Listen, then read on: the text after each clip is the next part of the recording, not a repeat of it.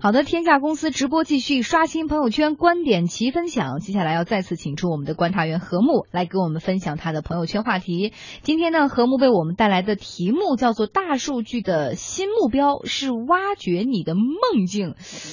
是要指从我脑子里挖啥？对，植入植入梦想。来看这个 弗洛伊德所说的这个通往潜意识的最佳途径就是梦境啊。嗯这个众所周知呢，这个梦是能够孵化伟大的思想的。呃，据说爱因斯坦的相对论，还有滚石乐队那些伟大歌曲的灵感，都是来自于他。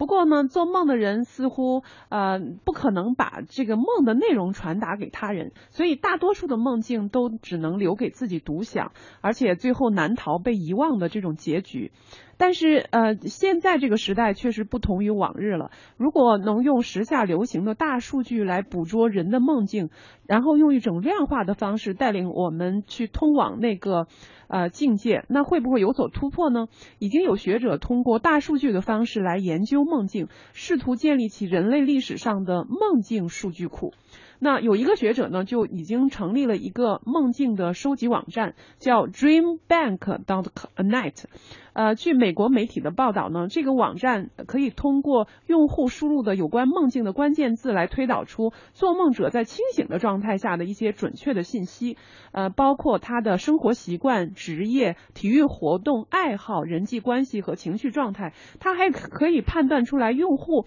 是积极投入呢、焦虑不安呢、无聊乏味呢，还是忧郁低落。登录这家网站，通过上面的众多关键词来筛选，你会发现有上百个梦境其实跟《哈利波特》当中的人物啊、吸血鬼啊，还有僵尸有关。该网站呢还提供诸如进步人士的梦和极保守人士的梦，甚至可以分国别查看乌克兰呐、巴西啊、阿根廷啊等国家国民的梦。